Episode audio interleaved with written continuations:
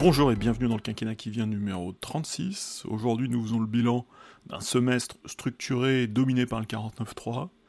Même si l'exécutif a reporté la présentation de la réforme des retraites, nous soupesons les raisons de la réforme. Et enfin, nous partons à Francfort, où, sans grand débat, les décisions de la Banque Centrale Européenne pèseront sur le cœur du quinquennat qui vient. Tout d'abord, y a-t-il, y avait-il, y aura-t-il une alternative au 49.3 La presse a pris un plaisir euh, assez étrange à décompter les 49.3 cet automne. Le compteur vient de s'arrêter à 10 et ce sera tout pour 2022 puisque le, le Parlement est, parti en, vacances, a suspendu ses travaux en séance publique, ce dixième 49.3 ayant permis l'adoption en lecture définitive du projet de loi de finances pour l'année 2023, qui devrait prendre la direction du Conseil constitutionnel et être promulgué comme il se doit euh, un peu avant la nouvelle année, l'essentiel étant que l'État ait son budget pour le 1er janvier. Le compteur des 10.49.3 est trompeur puisque seulement deux projets de loi sont concernés, le projet de loi de finances 2023 et le projet de loi, de financement de la sécurité sociale, le PLF et le PLFSS, qui ont pour particularité d'être des projets de loi doubles en deux parties, euh, première partie pour les recettes, seconde partie pour les dépenses, grosso modo, un poil plus compliqué pour le PLFSS, mais c'est la même idée. Donc deux textes, deux textes doubles en deux parties, multipliés par les deux principales étapes de la navette, c'est-à-dire la première lecture et la nouvelle lecture, c'est le, nom de la lecture qui a lieu après l'échec de la commission mixte paritaire, et puis euh, par deux fois le dernier mot donné à l'Assemblée. Donc ça nous donne ce calcul, hein, 2 fois 2 plus 1, donc 2 fois 2 4 plus 1 5, fois 2 10, on arrive donc au résultat. Alors au début de la session, j'avais ironisé sur la malédiction catalane hein, qui entoure l'utilisation du 49.3 on sait que c'est un outil, une institution euh, qui a mauvaise presse, mauvaise image, qui, renvoie à des connotations très négatives, tout particulièrement depuis 2016, hein, sans doute c'est la dimension catalane de la chose, avec euh, Manuel Valls qui sur la loi travail l'a peut-être euh, emmené au, bout du bout dans la, dans la logique disciplinaire hein, par rapport à une majorité qui, qui ne voulait pas de la loi travail. Mm, et on voit que le décompte, hein, le décompte des 1049.3, des comptes appuyés, euh, montre que l'image de cette procédure, de cet outil reste négative, même si une forme de banalisation de fait est en cours. Cet automne, d'ailleurs, le débat a surtout porté euh, sur le trop tard ou le trop tôt. Hein. Alors, il s'est dissipé, parce que c'est surtout un débat de première lecture en général, euh, savoir si déclencher trop tôt, euh, le débat des parlementaires finalement ne serait pas escamoté, ou déclencher trop tard, il tournerait à l'absurde, et évidemment, entre ce trop tôt et ce trop tard, la, la, la nuance est fine, et ça rend particulièrement compliqué le choix du gouvernement tout en sachant que l'opprobre contre le 49.3 est aussi nourri, pas simplement par l'adoption sans vote, mais aussi par la faculté donnée au gouvernement d'établir de manière euh, unilatérale le texte euh, qui sera adopté euh, sans vote, en donnant la faculté donc au gouvernement de faire le tri parmi les milliers d'amendements déposés, sachant que cette liberté, le gouvernement l'utilise avec parcimonie, puisque le gouvernement a essentiellement repris ses propres amendements, les nombreux amendements du gouvernement sur son texte, ceux du groupe majoritaire à l'Assemblée, euh, et puis opéré un tri assez strict parmi les amendements de ses partenaires de majorité, le Modem et Horizon, et puis repris quelques amendements symboliques à l'extérieur. Mais donc euh, un contrôle complet de l'exécutif sur, sur le texte et sur la manière de le faire évoluer. on pourrait imaginer que le, 49.3 s'applique au, projet, c'est-à-dire que alors ça supposerait que le, que le projet soit, soit au niveau du Conseil des ministres soit particulièrement affûté et que finalement on, dénie au gouvernement le droit d'amender son propre texte, euh, mais il est sûr que euh, le fait de pouvoir faire le tri dans les amendements exerce toujours une violence un peu, symbolique sur les débats parlementaires. Y a-t-il une alternative? Y en aura-t-il une? Euh, On en connaît une, on l'a déjà évoqué, ce serait de trouver un accord avec LR pour sécuriser le texte, et le mettre à l'abri de la dispersion, euh, ou de l'arrosage catégoriel, hein, puisque notamment sur un texte aussi stratégique, on comprend bien que le, gouvernement n'a pas envie de multiplier les, mesures symboliques, les, totems offerts à, tel ou tel groupe, et donc il faudrait un accord qui permette de à la fois sécuriser le texte et de le consolider. En tout cas, d'en sanctuariser la, logique. Euh, par la faute des deux partis, euh, à la fois majorité exécutive d'un côté, euh, LR de l'autre, aucun accord budgétaire n'a été envisagé parce que, au-delà du destin du texte, hein, le, vote du budget est, considéré comme traditionnellement comme la, preuve de l'appartenance à la majorité, et donc euh, LR n'en est pas là, et que l'exécutif n'en est sans doute pas là non plus pour le moment.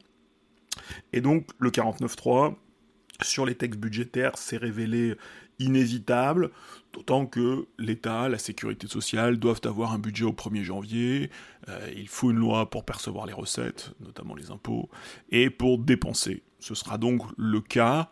Euh, les prérogatives du Parlement sont, évidemment euh, amputées par cette procédure, mais le pouvoir budgétaire du Parlement est très encadré depuis 1958. Hein, parmi la, les, mesures disciplinaires, la, volonté de faire rentrer le Parlement dans sa boîte en 58, il y avait évidemment la question de, la maîtrise du, budget, qui certes est une loi, certes est votée par le Parlement, mais est une prérogative, euh, notamment dans son exécution, une prérogative hautement gouvernementale. Toutefois, le 49.3, si on cherche des alternatives, il faut noter qu'en dehors du 49.3, l'exécutif a réussi à mener à bon port deux textes importants, la réforme de l'assurance chômage et la loi d'orientation et de programmation du ministère de l'Intérieur. Euh, le professeur Baranger, en essayant de faire le bilan de la période, a, parlé d'un gouvernement quasi minoritaire. Alors c'est vrai, mais ce qui est important, c'est évidemment le, quasi, euh, qui permet au gouvernement et à la majorité euh, même relative, finalement, de, jouer, euh, alors à la fois de la, diversité des oppositions, que ce soit l'opposition LR, les quatre groupes de la NUPES, l'opposition du RN, et donc ce qui empêche cette opposition de se structurer et de faire tomber le gouvernement pour le moment même si finalement en, jouant une espèce de double jeu, euh, laissant passer les textes, euh, ne prenant pas de responsabilité budgétaire, LR joue le rôle d'un partenaire, hein. on pourrait parler d'un partenaire, euh, partenaire de coalition, ce que j'ai appelé la, coalition virtuelle, qui pour le moment a permis de voter les textes les plus importants de ce quinquennat, que ce soit le projet de loi rectificatif, le projet de loi budgétaire rectificatif de cet été, le projet de loi pouvoir d'achat, la réforme de l'assurance chômage, euh, qui, va être promulguée, ou qui a été promulguée ces jours, en tout cas qui est revenue du Conseil constitutionnel, et puis euh, un peu plus tard, euh, fin décembre, la LOPMI. A l'inverse, hors du bouclier du 49.3, les choses peuvent se passer euh, de manière plus compliquée. L'Assemblée nationale vient de terminer euh, l'examen du projet de loi d'accélération des énergies renouvelables, mais le vote, dont le vote solennel a été renvoyé à la rentrée de janvier, alors pour des raisons de calendrier, et puis pas. Euh, j'avais parié moi sur le fait que les votes solennels allaient plutôt disparaître parce qu'ils représentaient une vraie difficulté. Ça, ça n'est pas le cas. alors le, vote solennel est donc reporté à début janvier. Bon, le texte a été adopté. Euh, chaque article du texte a été adopté. Alors, pas tous les articles du projet, hein, puisque le gouvernement a été battu sur certains articles. Euh, la presse évoque ou a évoqué dans la foulée un petit suspense, j'imagine, nourri par, par différents acteurs du dossier. Euh, toutefois, euh, même si le vote, alors un, temps, la majorité a espéré en fait que le texte soit voté par la gauche et donc espérait pouvoir afficher, euh, grosso modo, des, certains textes, soit les textes économiques ou régaliens votés par la droite, ça a été le cas, par LR, et les textes environnementaux votés par la gauche. Alors, ce ne sera probablement pas le cas. le soutien de la gauche va se transformer en abstention, mais on l'avait vu au moment de, l'analyse des enjeux de la majorité relative, l'abstention, c'est le scénario presque idéal pour la majorité, hein, puisque l'abstention permet euh, d'atteindre, en tout cas de sécuriser le vote du texte. Euh, chacun fait, reste sur son quant à soi, et un peu comme LR, finalement, n'assume pas totalement ses responsabilités, euh, la gauche ne va pas assumer le vote du texte, mais en même temps va faire en sorte de le laisser passer. en tout cas, par son comportement, va objectivement le laisser passer sur le texte éolienne, on, verra en début d'année, mais peut-être un, faux suspense. Plus inquiétant euh, pour l'exécutif, l'adoption de la loi de programmation des finances publiques 2023-2027, qui est au point mort, puisque la, c'est un texte qui a été rejeté à l'Assemblée, puis adopté au Sénat dans une version très différente du projet du gouvernement. Euh, le texte est au point mort, puisque la commission mixte paritaire, euh, qui réunissait 7 députés, 7 sénateurs, a échoué. Aucun accord n'a pu être trouvé sur la manière dont les collectivités locales devront, devraient prendre part dans la réduction du déficit. Il sort du texte est maintenant très incertain. Hein. C'est un texte qui a été rejeté en première lecture à l'Assemblée. Euh, il est peu probable qu'il soit soumis rapidement une nouvelle fois à l'Assemblée où, il a, où il a déjà été rejeté. Euh, alors ça tombe sur un texte de programmation budgétaire qui n'a pas une grande portée normative, hein, qui, ne va pas manquer, mais qui occupe une place euh, éminente dans ce qu'on appelle la gouvernance des finances publiques. Dans l'ensemble des outils de pilotage des finances publiques, euh, des outils euh, à cheval entre Paris et Bruxelles, euh, c'est ce, projet de loi de, programmation des finances publiques est une pièce importante. La Commission européenne l'attend, nos partenaires l'attendent, même les agences de notation l'attendent, puisque certaines l'ont intégré dans, dans l'évaluation de la situation en France. et ce qui est attendu, c'est finalement même si le texte a peu de portée normative, nous on n'a pas de portée normative, c'est surtout un indicateur de la capacité de l'exécutif euh, à mener la politique budgétaire qu'il s'est engagé à mener auprès de Bruxelles et euh, à travers Bruxelles de, devant les marchés financiers.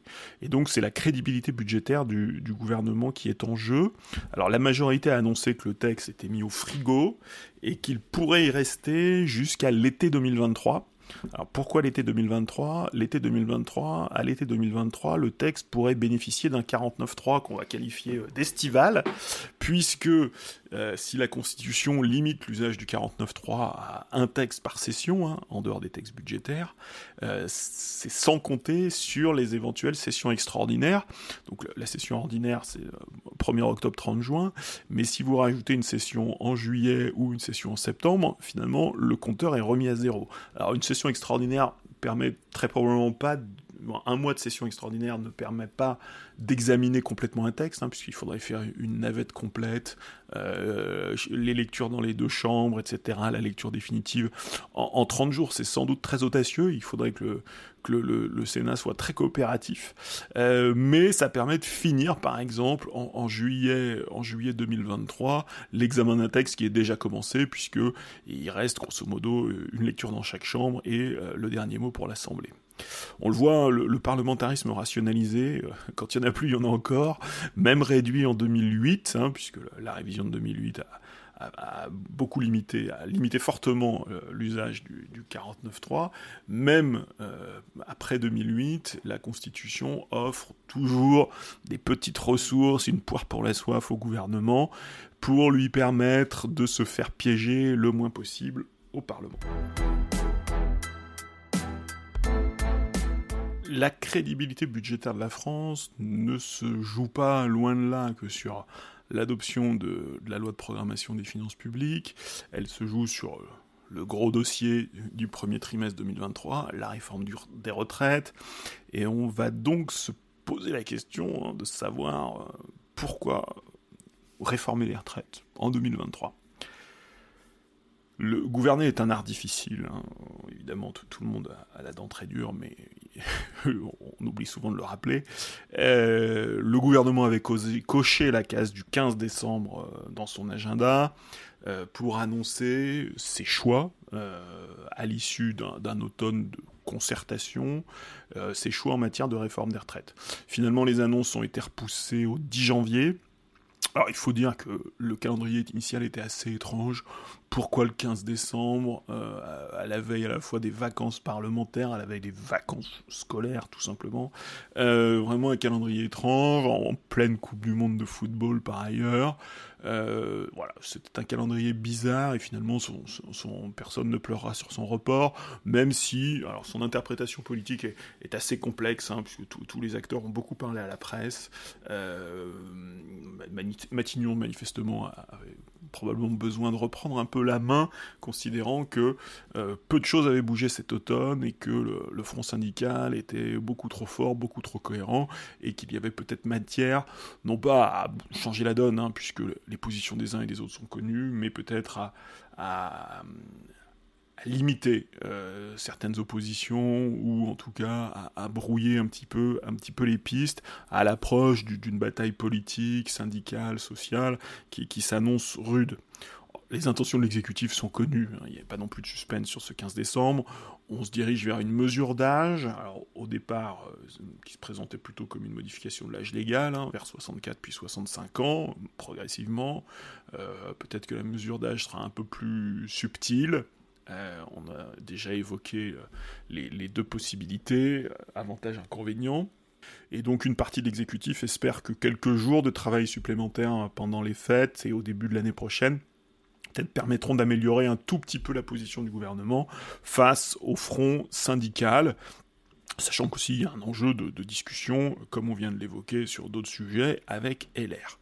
Alors dans cette période d'avant-arbitrage, François Bayrou a décidé d'intervenir euh, fortement, très vocalement, euh, avec sa casquette de haut commissaire au plan. Alors c'est toujours un peu confus parce que il est à la fois haut commissaire au plan et président d'un parti euh, important de la, coalition présidentielle. le, plan qui jusqu'à présent a suscité, depuis sa résurrection pendant le premier quinquennat euh, a suscité plus d'ironie que de respect, euh, mais le plan là, dans ce cas, a produit une note, une note intéressante euh, sous l'angle de la pédagogie. Alors, on se méfie de la pédagogie. Moi, le premier, je me méfie beaucoup de la pédagogie quand elle est brandie par les réformateurs, qui ont tendance à considérer que l'opposition à leur projet s'explique par euh, alors, ce côté mea culpa de la, de la chose, on s'explique par le manque de pédagogie, par leur propre manque de pédagogie, donc c'est une espèce de fausse modestie, et en même temps de mépris complet des oppositions qui, qui simplement, euh, les oppositions ne seraient que des malentendus. J'ai dit souvent, les, oppositions sont parfois irréductibles, et les oppositions ne, reposent pas toujours, pas complètement sur des malentendus. C'est donc la, pédagogie du réformateur qui nie les conflits et les désaccords, qui n'imagine pas, c'est aussi la pédagogie du, technocrate, tout simplement, qui n'imagine pas qu'on puisse rationnellement être en désaccord avec lui. Donc la, pédagogie appelle plutôt la méfiance, mais en l'occurrence, la note du plan mérite d'être lue, euh, même s'il s'agit de convaincre de la nécessité d'une réforme. La note fait ce travail sérieusement euh, et prend au sérieux la question, alors qu'on est sur un sujet où on a déjà été amené à les commenter, mais les publications du corps, donc le Conseil d'orientation des retraites, et celle du, du, CSR, le Conseil de suivi de la réforme des retraites, sont donc des publications nombreuses qui éclairent le débat, mais qui l'éclairent presque trop, euh, et puis les prises d'opposition des acteurs qui sont extrêmement fortes, claires, tranchées, et qui au final font régner beaucoup de confusion. Donc finalement, le, parti pris de la, de la, pédagogie, alors pas forcément de la simplification, hein, le plan a choisi de d'essayer de, de faire partager euh, la réflexion du gouvernement. Hein. il ne s'agit pas d'un organisme indépendant, le, plan est un acteur de la politique gouvernementale, mais c'est un, une initiative plutôt, plutôt intéressante dans, un débat où évidemment l'excès d'expertise finit par être un problème, hein. comme souvent les questions techno. Euh, c'est très agréable d'avoir tous les éléments sur la table, mais à un moment donné, c'est difficile aussi d'embarquer euh, les citoyens, l'opinion sur ces questions-là. La visite guidée euh, organisée par le plan, par, au commissariat au plan, n'est pas neutre, mais elle a le mérite de guider le citoyen, notamment de le guider dans les méandres d'un système de retraite qui est complexe. On le savait depuis la, on le savait depuis toujours, mais on le savait particulièrement depuis la, grande tentative de, réforme systémique euh, qui a échoué dans, le premier quinquennat. Euh, et cette visite guidée, moi, j'en retiens plusieurs choses. Euh, alors, la première, François Bayrou l'a beaucoup souligné, mais c'est évidemment un, aspect intéressant de la note. le système de retraite, notre système de retraite, qui n'existe pas en tant que tel, hein, qui, est un empilement de différents régimes, euh, notre système de retraite, qu'on présente très classiquement, banalement, comme un système par répartition, euh, les cotisations des actifs finançant les pensions des retraités, nécessite quand même une intervention très importante de l'État. À plusieurs titres. L'État en tant qu'employeur, ça c'est assez logique. L'État, les collectivités locales, les employeurs publics cotisent, mais surcotisent hein, par rapport aux autres employeurs. ils surcotisent notamment pour faire face à alors, une structure de financement qui est différente, mais aussi une structure démographique qui est aujourd'hui très défavorable. finalement, la, réforme de l'État se paye au niveau des retraites, hein, puisque la, masse actuelle des, fonctionnaires euh, est très inférieure. En tout cas, le, ratio entre les fonctionnaires actifs et les fonctionnaires retraités est très défavorable, ce qui n'est pas le cas pour le moment chez les salariés du privé. Ça, c'est le premier titre. Le deuxième titre, euh, la, deuxième grande intervention de l'État, euh, c'est une part de la fiscalité. Hein. On a des morceaux de, fiscalité, même de TVA, hein. c'est assez, peu connu, mais vous avez des morceaux de TVA qui, sont fléchés pour aller financer euh, telle ou telle euh, partie du système de retraite. Par ailleurs, l'État compense, ça c'est plutôt budgétaire, compense les baisses de charges qui ont été décidées depuis plusieurs années, euh, en général au nom de la compétitivité, hein, qui font partie d'une politique de compétitivité par euh, la baisse du coût du travail. Euh, et puis, enfin, l'État subventionne, donc paye, verse des subventions d'équilibre, à la fois pour les régimes spéciaux, et euh, donc que ce soit et pour alors ce ne sont pas des subventions d'équilibre mais paye aussi pour des euh, les mesures de solidarité. L'ensemble des mesures de solidarité qui à l'intérieur des régimes représentent quand même parfois près de 20% des, versements. Hein. on parle de droits indirects. Euh, les droits indirects c'est vraiment la, la, retraite par répartition au sens individuel. Vous recevez la contrepartie de ce pourquoi vous avez cotisé, mais au sein de chaque régime, euh, vous avez des droits indirects, hein, le, plus connu étant la, pension de reversion euh, pour les, veufs et les veuves, euh, qui sont financés par la solidarité nationale. L'État finance ainsi donc, des mesures de compétitivité, des mesures de solidarité au sein des régimes, qui les fait échapper à la logique contributive. Il équilibre aussi des régimes spéciaux très déficitaires. Alors quand on pense régime spéciaux, on pense toujours euh, au régime spécial, euh, le régime spécial des, cheminots, hein, qui, a, été réformé euh, lors de la, dernière vague de retraite.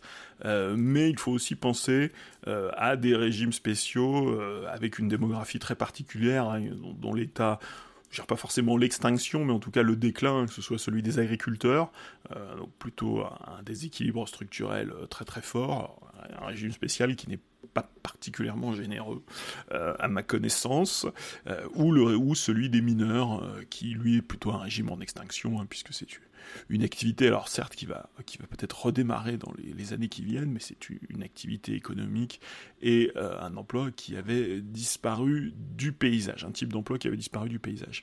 L'effort public représente un tiers des recettes hein, du, système de retraite. Euh, on, est de l'ordre de 120 milliards d'euros. Euh, alors si on neutralise les spécificités de la retraite des fonctionnaires, mode de calcul différent, spécificité des primes, et donc une situation démographique très singulière, hein, avec un déséquilibre finalement très, très précoce. Euh, donc ces spécificités-là qui, justifient finalement la, surcotisation de, l'État employeur, le, système de retraite global, même en, neutralisant ces, spécificités de, l'État employeur, euh, le système global est budgété, fiscalisé peut-être à, hauteur de 25%. Hein. Donc le, régime de retraite par répartition, il n'y a pas de tromperie sur la marchandise, mais il n'y a non plus, pour un régime, notamment quand on va se mettre à raisonner en termes d'équilibre, 25%, euh, c'est loin euh, d'être d'être l'épaisseur du trait d'un point de vue comptable. Et donc, cette contribution de l'État est très importante. D'ailleurs, ça, explique et ça éclaire un débat, un débat très techno sur, sur l'avenir de la contribution de l'État. C'est le débat sur les conventions. Est-ce que la contribution de l'État telle qu'elle existe aujourd'hui va être conjoncturelle euh, parce que euh, le régime des fonctionnaires en a besoin et que les régimes spéciaux euh, que, que, l'État équilibre en ont besoin pour le moment? Est-ce que, cette est-ce que cette contribution de l'État va être stable dans le temps? Ça, c'est. On considère que la c'est la convention ECC. et si, bah, simplement, si demain, avec la réduction des déséquilibres, l'État pouvait reprendre ses billes, ce qu'on appelle la, convention EPR. Et dans les deux cas, évidemment, c'est deux hypothèses très différentes. Alors, les esprits modérés en général font la, synthèse des deux conventions, mais c'est vrai que c'est un choix politique. Et d'ailleurs, la, note du plan choisit clairement la convention EPR, comme souvent le gouvernement quand il présente les chiffres, c'est-à-dire que considère que la participation de l'État est loin d'être acquise, alors que euh, en général, les gens qui sont plus modérés dans leur approche de, la nécessité d'une réforme des retraites ont tendance à considérer que euh, l'étatisation, en tout cas que la contribution de l'État sera stable dans le temps, euh, et donc il faudra, même si elle ne se justifie plus demain, il faudra qu'elle soit maintenue. C'est la, la, convention de la convention EEC d'effort constant de l'État. Cette étatisation, partielle, mais réelle euh, du, financement du système de retraite, euh, explique aussi que le, débat sur l'équilibre, euh, qui est au cœur de la note du plan, soit un peu artificiel. le corps que la question de l'équilibre est conventionnelle, dans la mesure où la le déficit du, système de retraite euh, le déficit public euh, est une composante du, déficit public avec le déficit de l'État. Et donc finalement, les, trois sont, profondément reliés et qu'on ne peut pas penser, peut pas penser euh, un équilibre du système de retraite indépendamment d'une politique budgétaire générale. Et donc dans, bah, d'un niveau de déficit public, d'un niveau de déficit de l'État, hein, le, budget de l'État portant euh, directement une partie du système de retraite, en tout cas sa partie fonctionnaire, euh, fonctionnaire d'État, euh, qui est une partie significative. alors, cet aspect étatique, alors dans, la rhétorique du plan et dans les éléments, dans, le discours de François Bayrou, on sent que c'est une façon de dire aux syndicats euh, de contester finalement la légitimité des syndicats. Alors, c'est un, fait qu'il ne faut sans doute pas interpréter comme ça. Les syndicats de salariés ont, toute légitimité euh, à défendre un élément fondamental du, du, pacte salarial, de l'État social, mais il est vrai que le régime de retraite n'appartient pas, le système de retraite n'appartient ni aux salariés euh, individuellement, qui, qui pourraient avoir la prétention d'avoir des droits sur le système, ni aux salariés collectivement euh, à travers leurs organisations, pas plus qu'à leurs employeurs, hein, qui sont un, qui sont des contributeurs parmi d'autres. Le contribuable a évidemment son, mot à dire. Euh, ça peut sembler une évidence. Euh, on est habitué aux interventions de l'État en matière, sociale et en matière d'État-providence, mais c'est important de le rappeler parce que même budgétairement, hein, il ne s'agit pas simplement d'une question de rapport de force, mais il y a vraiment un enjeu budgétaire sur la place de l'État dans le financement du système de retraite et de ça, parce que quand on adopte la convention ECC, hein, euh, effort de l'État constant, euh, ça veut aussi dire qu'on endosse une étatisation renforcée de, de, la protection sociale, puisque demain l'État serait amené à continuer à financer, à financer presque directement. Alors ce qu'il fait aujourd'hui en surcotisant pour le régime des fonctionnaires, ce qui peut sembler relativement légitime en tant qu'employeur, il le ferait demain pour les salariés du privé, et donc euh, même le, financement de la, Caisse nationale d'assurance vieillesse, euh, la CNAV, euh, s'étatiserait fortement, pourrait être fiscalisé, ce serait évidemment une évolution très significative. La question de l'équilibre à moyen et long terme masque aussi, masque souvent, et c'est un des défauts de la note du plan, le fait que les réformes précédentes, alors le corps le dit très bien en général, mais la note du plan oublie probablement de le relever, euh, que les réformes précédentes ont permis de stabiliser les dépenses de retraite. Euh, aujourd'hui, on a une perspective de stabilité du poids des dépenses de retraite rapportées euh, à la richesse nationale, donc le, poids des dépenses de retraite sur le PIB de l'ordre de 14%, avec des variations, euh, mais on n'est pas de tout dans, un, scénario, dans un schéma de, de dépenses incontrôlées. du côté de la dépense, une partie du travail a été fait. Euh, et euh, si on stabilise à 14% du PIB alors que la population de retraités va augmenter pour des raisons démographiques, euh, il faut être lucide sur le fait que cette stabilisation à 14% du PIB, elle a un coût, hein, qu'on a la même part du gâteau en termes de, PIB, en termes de richesse nationale, on a plus de retraités, ça veut tout simplement dire que les retraités de demain seront moins riches, relativement, hein, un niveau de niveau de vie relatif que les actifs de demain. Euh, ça veut aussi dire que plus il y aura de croissance, euh, plus l'écart se creusera, euh, ce, qui est un, ce qui peut sembler un résultat paradoxal. On l'avait déjà mentionné en, en, disséquant le, rapport du corps, mais donc sans, sans nouvelle réforme, hein, sans, sans, la réforme envisagée, euh, alors, en neutralisant les incertitudes, alors notamment l'incertitude créée par le retour de l'inflation, hein, qui jusqu'à présent était assez peu présent dans les têtes et dans les analyses euh, du corps notamment. Donc ça, c'est un résultat qui est, qui est acquis hein, du côté de la, dépense, même si, évidemment, on en est loin aujourd'hui, on n'en mesure pas bien la signification de cette stabilité à 14% du PIB, mais ce qu'il faut avoir en tête, c'est que le, le, paysage social actuel qu'on connaît, euh, qui forge nos représentations, avec des retraités, il y a évidemment de grandes inégalités, mais avec des retraités qui collectivement vivent aussi bien, voire mieux que les actifs, ce paysage social va changer, hein, avec des retraités qui seront moins riches euh, relativement que les actifs.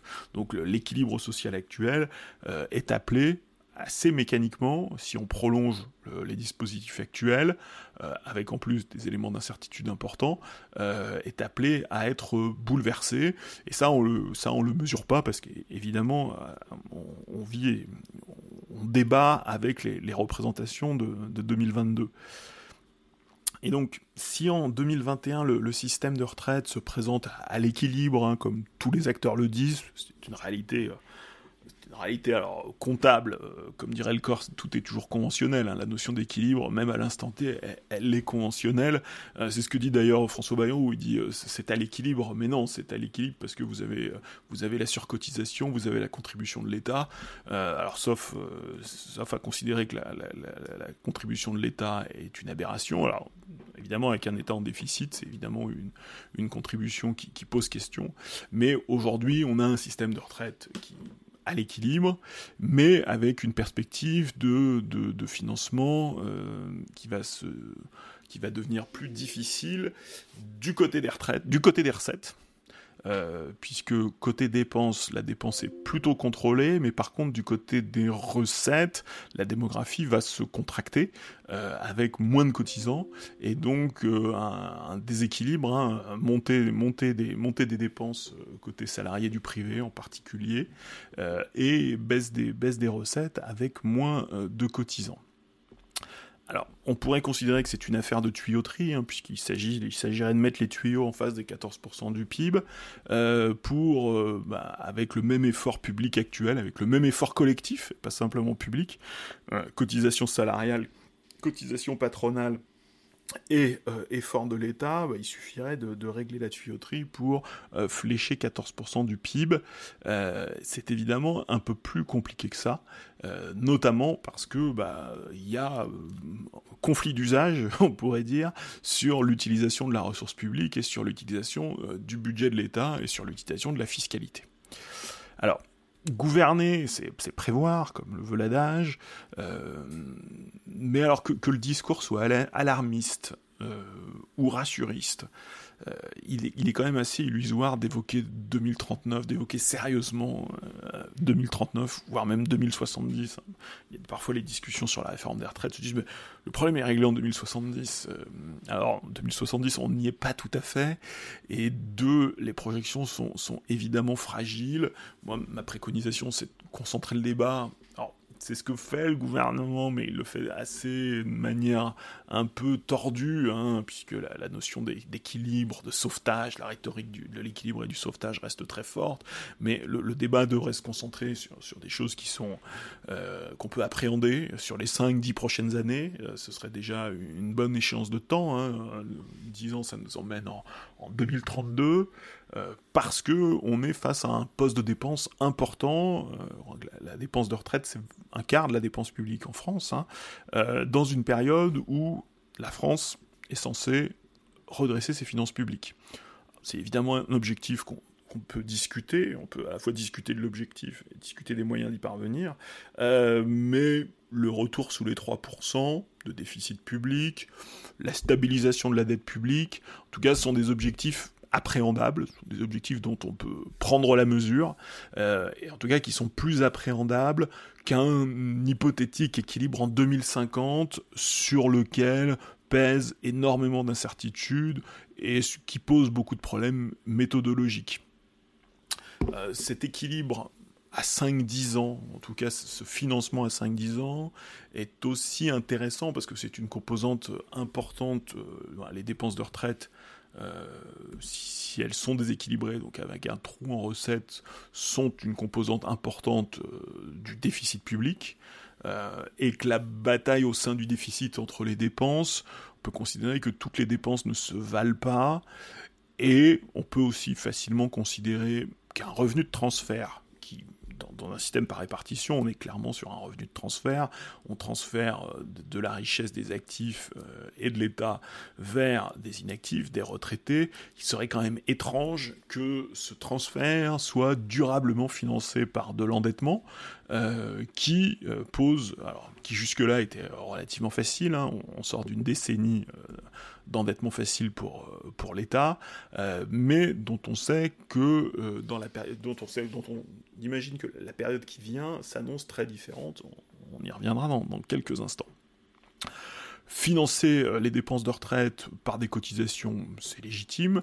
La financer par l'impôt, bah, pourquoi pas. Euh, on peut en partie euh, étatiser, même en grande partie si on le souhaite, étatiser la protection sociale, partie des réflexions tout à fait légitimes. Mais c'est vrai que le financement assez coûteux et avec les questions de soutenabilité qui se posent par les marchés, par l'endettement, est évidemment plus problématique. En dehors de la démographie, dont on maîtrise en partie l'équation. Hein. C'est un des avantages dans ce dossier. C'est vrai qu'il y a une tentation sur les questions démographiques, qui sont des questions de temps long, de, beaucoup se projeter, euh, même si par exemple euh, le facteur migratoire, dans la, variable migratoire est quand même souvent euh, un peu étrange. Les choix qui sont faits sont des choix très politiques et ne sont pas du tout des choix statistiques. Hein. Euh, le, facteur migration, n'a rien à voir avec un taux de natalité ou un taux de mortalité. Euh, d'ailleurs, à une époque, c'était souvent un facteur. Je crois que Bayrou et le plan avaient dû défendre la nécessité d'avoir recours à, la nécessité d'une politique migratoire très dynamique, d'une politique nataliste aussi, euh, mais ça on, le dit moins, alors c'est une question qui reviendra à mon avis dans le débat en 2023, mais évidemment que les questions démographiques ont une dimension politique, hein, que ce soit la, politique familiale, politique nataliste, ou euh, la, question, la question migratoire, qui sera un autre grand débat du début de l'année 2023. Euh, donc il y a une dimension démographique qui est objectivable, mais avec quand même malgré tout de grandes questions politiques.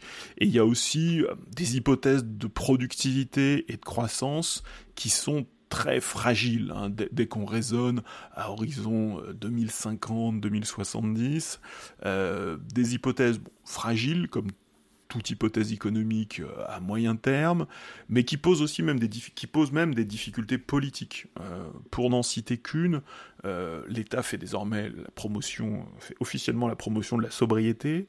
L'État planifie une transition climatique qui va peser sur la croissance, euh, qui va peser sur les revenus, sur l'investissement, et donc sur le financement du système de retraite. Et ça, pour le moment, ce sont des facteurs quand même que les, projections du corps, hein, qui, sont magnifiques, qui sont instructives, qui sont évidemment très sérieuses et très fiables, jusqu'à présent, prenaient assez peu en compte.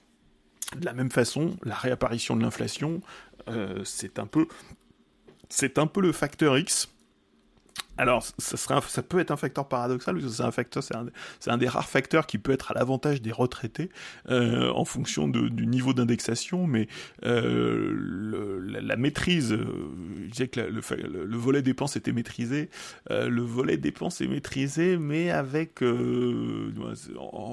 avec des projections d'inflation qui à l'époque étaient les projections d'inflation à très faible, hein, à moins de 2%, hein, celle qu'on a connue sur la décennie écoulée, et la répartition, alors on ne sait pas si ça va durer, la Banque de France nous dit qu'en 2000, en 2024 c'est terminé, ou en 2025 c'est terminé, euh, mais malgré tout, euh, voilà, la perspective du retour de l'inflation euh, redistribue pas mal de cartes, et donc rend d'autant plus fragile hein, le, travail extrêmement sérieux du corps et les projections du corps, qui sont en général construites avec des hypothèses de croissance modérée. Alors ça, on peut avoir tendance à les croire, mais croissance modérée, ça veut quand même dire qu'il faut qu'il y ait de la croissance, mais aussi euh, des hypothèses d'inflation faible en général.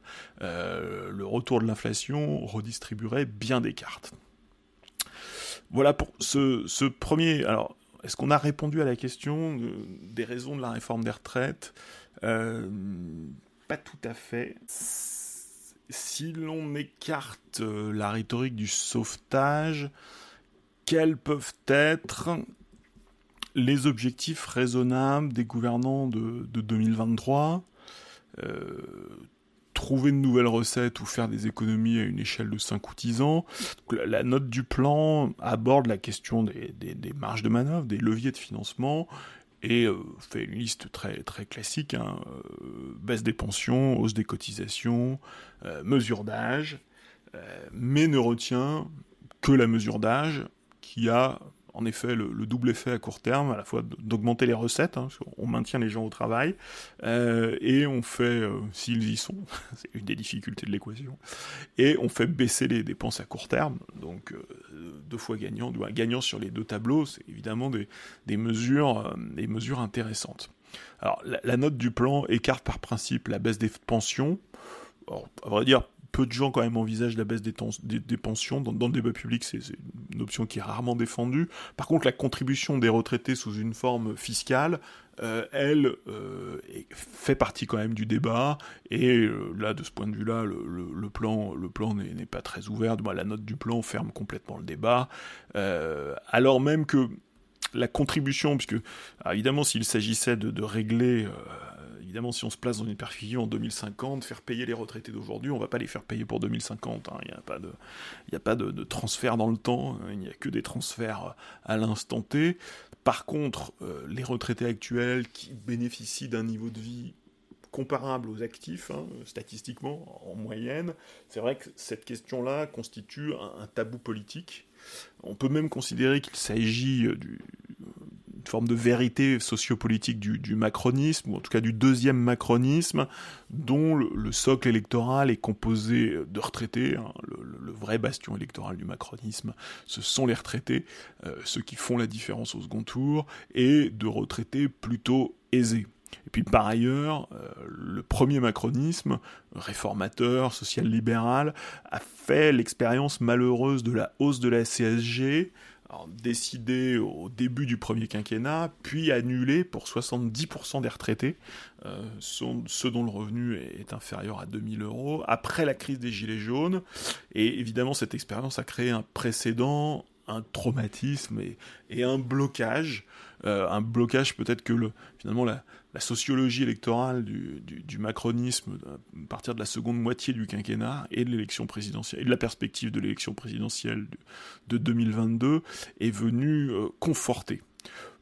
Pour autant, des, macronistes plus radicaux ou des anciens soutiens, des anciens des, cabinets pénicaux par exemple, euh, plus conséquents, plus fidèles aussi au premier macronisme, n'hésitent pas à envisager euh, la taxation des retraites supérieures au, au revenu médian, au nom de la priorité donnée à l'activité et de la priorité donnée aux, revenus d'activité. La hausse des recettes via les cotisations est également écartée par la note du plan, considérant assez banalement que le niveau de prélèvement est déjà trop élevé et que par ailleurs le chemin euh, suivi, le chemin politique suivi depuis 30 ans est celui de la baisse des cotisations salariales et patronales, euh, donc, considérons que c'est une route qu'il ne faut pas emprunter et qu'il faut avoir la cohérence d'écarter.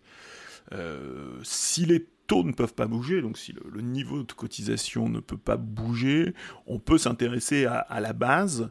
Et la base, c'est en effet la question du, plein emploi, euh, de l'augmentation du taux d'activité des seniors, hein, qui, est au cœur du projet gouvernemental, et éventuellement, comme le dit la note, d'une politique de productivité euh, dont on ne voit pas exactement en quoi elle consiste, mais euh, qui serait la, politique de réindustrialisation, grosso modo, en tout cas de, recherche de, de créneaux économiques à haute productivité avec des hauts salaires et des hauts niveaux de cotisation.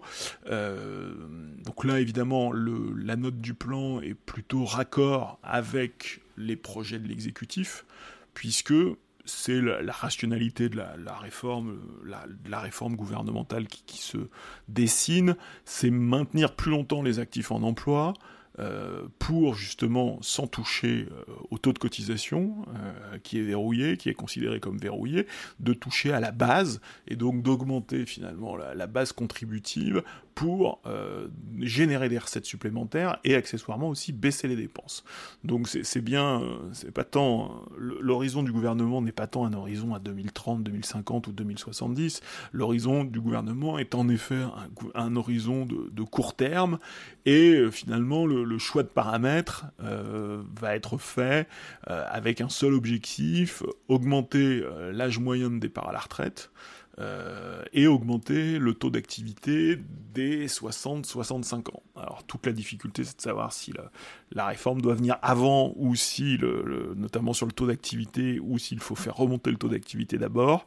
Euh, c'est évidemment un, débat compliqué, c'est le débat sur lequel euh, le, gouvernement sera attendu, le MEDEF sera attendu, le patron du MEDEF a donner, euh, apporter son soutien à une réforme et à, marteler l'urgence de la réforme dans, le JDD ce week-end, euh, c'est évidemment sur l'élargissement de cette base contributive que euh, le projet de réforme sera objectivement jugé même si évidemment il y a une dimension symbolique très forte. Hein, euh, il s'agit de maintenir des Français au travail.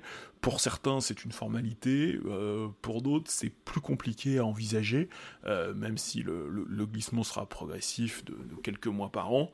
On, repousse, on repousse l'échéance.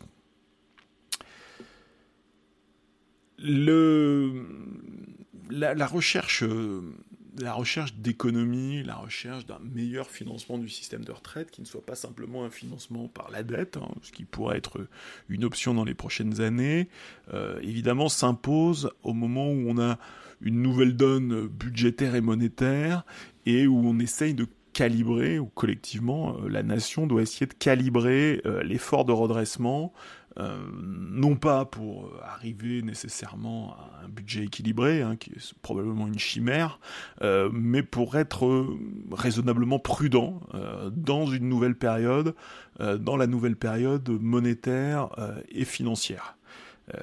le, le cadre européen est à la fois solidaire, hein, puisqu'il offre le, bouclier de la monnaie unique, qui, qui, a beaucoup de défauts probablement, mais qui a aussi euh, les grandes qualités d'un bouclier, euh, solidaire et contraignant, puisque l'Union européenne, euh, même si la contrainte jusqu'à présent est plus dans le, guidage, on a une politique d'encadrement et une, gouvernance européenne des finances publiques qui oriente la France vers des réformes structurelles euh, et autant que budgétaire, la réforme de 2003 des retraites a évidemment une, dimension politique au niveau européen avec la question de la crédibilité politique de la France.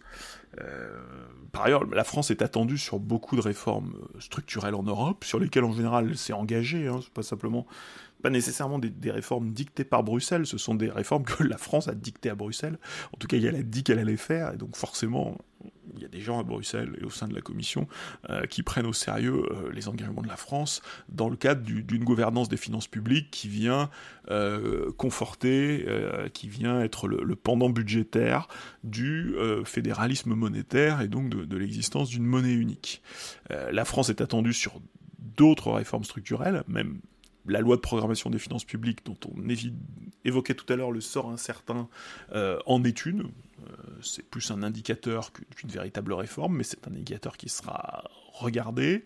La réforme de l'assurance chômage qui a été votée, euh, certes, a une dimension domestique très forte, est censée nous faire progresser vers le plein emploi, mais aussi, euh, est aussi un, emblème réformiste, euh, une victoire réformiste à afficher à Bruxelles.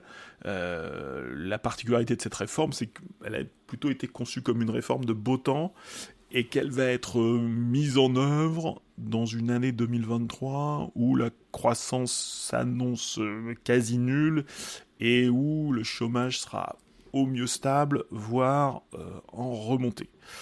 Donc la réforme des traites, s'il fallait en chercher la, rationalité profonde, euh, c'est qu'elle est au cœur, hein, vu l'importance des dépenses de retraite dans la dépense publique.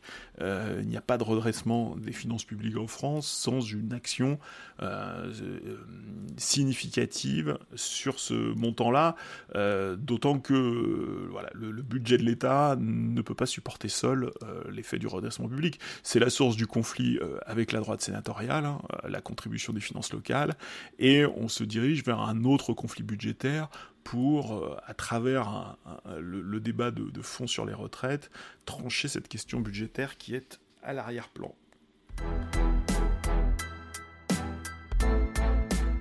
Notre troisième et dernière question du jour, les faucons de Francfort tueront-ils la croissance européenne? Alors, l'actualité européenne de la semaine dernière a été dominée par les suites du, scandale de corruption au Parlement européen, et une autre décision euh, a été euh, peu commentée, peu vu et peu commenté. Euh, la BCE a annoncé jeudi qu'elle relevait pour la troisième fois son ses taux directeurs, euh, 0,5 points après euh, deux hausses de 0,75, donc on, est sur une, une hausse de, de 2 points sur l'année. C'est évidemment c'est une décision historique. Euh, l'année 2022 avait commencé plutôt prudemment, avec des discours plutôt rassurant à la fois sur la, perspective euh, avec la, montée du, conflit, euh, l'éclatement du conflit entre l'Ukraine et la Russie, la montée de l'inflation à, partir de la fin de 2021, euh, un discours très prudent qui présentait plutôt, qui, cherchait plutôt une forme de retour à la normale, un discours très modéré et qui s'est radicalisé tout au long de l'année, et donc cette, qui se termine donc le, bilan est, une hausse de 2 points au total, euh, qui va continuer en 2023. Hein. c'est la, qui a été clairement donnée par la Banque Centrale Européenne. Et cette hausse intervient avec des perspectives de hausse qui vont à suivre, intervient à un moment où l'économie européenne ralentit et où se précise une récession que la BCE, à la fois observe et souhaite, moins annonce et souhaite, courte et peu marquée, euh, mais euh, qui sera euh, réelle. Hein. donc un épisode de récession dans la zone euro l'événement de ce type, du moins la portée de ce type de décision est toujours difficile à mesurer pour les citoyens, mais il s'agit véritablement d'un tournant politique euh, et d'une victoire euh, pour les faucons, euh, pour les faucons, pour les faucons monétaires, avec cette décision, avec cette suite de décisions, progressivement. La, la BCE choisit clairement de sacrifier salaire, emploi, investissement alors, pour des Français, c'est toujours très étonnant parce qu'on a vu des, centaines de gouvernants français se succéder euh, en quête de croissance et d'emploi, et c'est toujours étrange de, voir des décideurs publics européens euh, contribuer à sacrifier la croissance européenne. Alors, ça n'est pas la première fois, donc euh, la, surprise est limitée, mais une fois de plus, la Banque centrale européenne fait le choix, fait un choix de privilégier son objectif de stabilité monétaire, euh, qui évidemment euh, est le cœur de son mandat, euh, mais de sacrifier très clairement, presque, les, discours sont presque transparents, de, en tout cas d'aller au devant d'une petite récession. Alors évidemment, il ne s'agit pas de provoquer une grande récession, mais de, de refroidir l'économie, l'économie européenne. Alors, au cours de cette année 2022, l'inflation importée par euh, la crise de l'énergie s'est certes diffusée, mais elle n'a pas pour autant changé de nature en devenant une inflation salariale. Euh, la hausse des taux, qui consiste à, refroidir l'économie, hein, c'est le but recherché. Euh, le but c'est de diffuser cette hausse des taux afin de refroidir l'économie. alors, c'est une mesure, c'est une victoire des faucons parce que à partir du moment où on refroidit une économie qui n'est pas en, surchauffe, contrairement à l'économie américaine. Hein, la, Banque centrale américaine augmente également ses taux, mais elle le fait sur une économie qui, elle, est vraiment en surchauffe. Euh, l'économie européenne n'est pas du tout en surchauffe, et donc les, décisions, de la, les la BCE consistent à, la refroidir, même si elle n'est pas en surchauffe. Euh, c'est une victoire euh, c'est une victoire de, des, Faucons et c'est presque une défaite. Alors évidemment, elle ne doit elle elle essaye de ne pas perdre la face, mais ça, ça ressemble quand même fortement à une défaite pour Christine Lagarde, qui a été progressivement débordée par son conseil. Alors comme tout un, institution collégiale, finalement, la, présidente a dû se résigner à suivre son conseil euh, pour, alors pour une option, l'option la plus dure, défendue par les Allemands, sans doute, mais il ne faut pas réduire ça à une espèce de, rigueur allemande sur, sur les questions monétaires. Hein, les Autrichiens, les Néerlandais, les Baltes, euh, ça fait un camp quand même, un ensemble de faucons, un camp de la, rigueur monétaire qui est très important. Et d'ailleurs, la France n'est pas forcément s'il y a un camp des faucons, euh, la France ne fait pas pour autant partie du, camp des, colombes, hein, puisque euh, François Villeroy de Gallo, le gouverneur de la Banque de France, ne fait pas du tout partie, euh, n'est pas du tout une figure des colombes. les colombes seraient plutôt italiennes. et donc le, rapport de force au sein de la BCE est quand même très très étrange. Parce que en Europe, contrairement aux États-Unis, les salaires progressent, contrairement aux États-Unis où ils progressent beaucoup, les salaires européens progressent très doucement et court de loin, sauf peut-être le SMIC en France, court de très loin après l'inflation. Euh, la, perte de revenus disponibles euh, est nette euh, en Europe. Alors elle est moins nette en France parce que euh, la France a mis en place des protections budgétaires très coûteuses collectivement, mais qui fonctionnent. Euh, donc la, France est, la bonne élève peut-être de la, perte de revenus disponibles. Encore qu'il faudrait sans doute affiner les éléments de comparaison. Mais on, a donc bah, des salariés qui pour le moment vont payer, vont par une contribution importante euh, au coût de l'inflation euh, et euh, salariés qui vont être assez peu ménagés par la politique monétaire, par une politique monétaire qui fait, qui ne fait pas le choix, qui, fait le, qui ne fait pas le choix des, des salaires, de l'emploi et de l'investissement. Alors, la BCE doit évidemment convaincre les marchés que l'épisode inflationniste aura une fin, euh, la, plus rapide possible, peut-être à horizon deux ans, et puis qu'à moyen terme, la zone euro reviendra bien euh, sur le chemin de 2% d'inflation. Et donc la, BCE finalement lutte contre, un, contre une menace, qui peut être une menace fantôme, euh, mais c'est la rationalité profonde de, son action.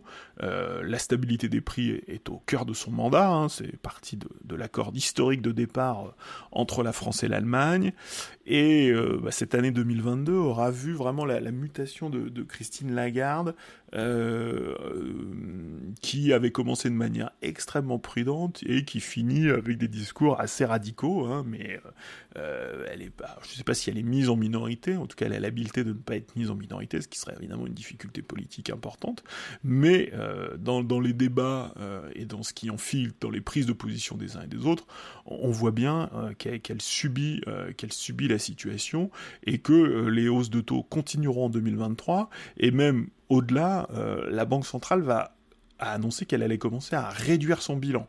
Et là aussi, euh, on est sur des, bases très différentes de celles qui, étaient même annoncées en début d'année 2022. la réduction du bilan de la, BCE, depuis la crise de 2008, un peu après, la BCE a multiplié les programmes de rachat, donc la BCE rachète sur euh, rachète des sur, le marché secondaire des dettes souveraines, des obligations euh, émises, euh, des dettes privées, donc des obligations émises par des entreprises. Et le but de ces rachats, c'est de faire baisser les taux. Hein. C'est les taux bas, les taux nuls qu'on a connus pendant la décennie écoulée. certes, il y a la mécanique des taux directeurs qui est importante, mais à un moment donné, ce qui permet de maintenir les taux bas, voire les taux nuls, et de maintenir un financement très abondant de l'économie sur une décennie, ce sont les rachats massifs de la BCE, euh, qui ont écrasé les taux d'intérêt, alimenté les marchés financiers et alimenté l'économie par des, liquidités très abondantes. Euh, le but de ces achats massifs, c'était bien de, tirer les prix vers le bas, que ce soit le, le, prix de la dette publique ou le prix de la dette privée. les deux étaient très bons marchés. Or, ces obligations, que ce soit de la dette publique ou de la dette privée, finissent par arriver à échéance. Euh, les, rachats commençaient à la fin de la décennie 2000 ou au début de la décennie 2010. Euh, il, y a des, titres qui arrivent fatalement à échéance. Euh, et l'enjeu de la, question pour la BCE, c'est de savoir si... alors, la BCE cet été avait déjà annoncé qu'elle mettrait fin aux, nouveaux achats nets, c'est-à-dire qu'elle ne continuerait pas à, acheter plus, mais elle avait décidé de maintenir son stock. C'est-à-dire que chaque fois qu'elle chaque fois qu'une obligation lui était remboursée, finalement, elle en rachetait une nouvelle et euh, ça, s'équilibrait, c'est-à-dire que finalement les, retours étaient réinvestis et donc le, stock, le stock était stable euh, et il n'y avait pas d'effet de dégonflement du bilan. Finalement, le bilan de la BCE restait stable. C'était une mesure, une approche modérée. Euh, cette approche modérée va disparaître puisque la BCE en 2023 va devenir vendeuse nette et réduire son bilan. Que jusqu'à présent, elle réinvestissait les remboursements et rachetait de nouvelles obligations chaque fois qu'on lui remboursait d'anciennes. Maintenant, elle va empocher les remboursements et elle va limiter ses rachats. Alors pour le moment, le curseur est mis, euh, je crois, c'est de l'ordre de 15%. Euh, mais euh, donc c'est pas un mouvement massif, c'est pas un mouvement brutal, mais en tout cas c'est un, renversement de tendance. Et donc ce qu'on a longtemps appelé l'assouplissement quantitatif, hein, le quantitative easing en, anglais, KU, euh, va devenir un euh, resserrement quantitatif, euh, quantitative tightening, le QT, et 2023 sera une année de resserrement quantitatif avec bah, une interrogation majeure, à la fois la politique de taux et à la fois la, la politique de resserrement monétaire, de resserrement quantitatif, de resserrement monétaire, vont peser sur la croissance, peser sur l'emploi et peser sur les conditions de financement des États. Euh, le, gouvernement a peut-être une, raison euh, très forte de s'intéresser à la réforme des retraites, c'est que le, financement facile euh, des États, le financement aisé des États qu'on a connu pendant la décennie écoulée, risque de faire partie du passé. Et puis dernier point, alors, ce qui est intéressant dans la décision de la BCE, euh, alors la BCE n'est pas censée être une institution démocratique, hein. les gens ne sont pas élus, euh, les, les, représentants des banques centrales sont les représentants indépendants des banques centrales, ils ne représentent pas leur gouvernement, donc c'est à la fois une institution très politique avec des des débats politiques en son sein, des conceptions politiques variées en fonction euh, des nationalités et des préférences idéologiques, mais c'est pas du tout une institution démocratique. Et normalement, en face, il devrait y avoir euh, peut-être euh, la voix des États devrait se faire entendre. Alors la voix des États individuels se fait parfois entendre, hein, notamment la, la, voix des Italiens.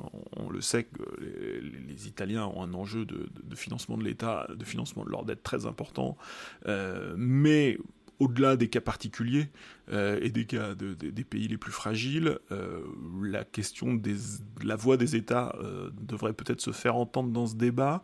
Et aujourd'hui, ce qu'on constate, c'est qu'il n'y a pas d'interlocuteur de politique de poids en face de la BCE. Hein. La BCE est est seule au monde, elle débat euh, entre ses membres, euh, et c'est une institution un peu oubliée qu'il faut mentionner, c'est l'Eurogroupe, une institution, alors, une institution avec laquelle on avait pu se familiariser pendant la, crise des dettes souveraines, pendant la crise grecque, euh, mais c'est l'Eurogroupe qui est censé jouer ce rôle, son président irlandais vient d'être reconduit, alors je suis pas très fort en irlandais, je pense que c'est Pascal Donoho, ou Donahue, je sais pas exactement comment on dit, c'est un, un, nom terriblement irlandais, alors il vient d'être conduit, très bonne nouvelle pour lui, mais par contre, euh, quand même l'impression que l'Eurogroupe a totalement disparu du paysage institutionnel, Et ben, donc on a une BCE euh, qui fait des choix très lourds, euh, qui fait des choix politiques très lourds, qui d'une certaine façon se permet de probablement euh, de, juger la politique, la politique budgétaire des États membres. Hein. Et il n'y a pas que la France,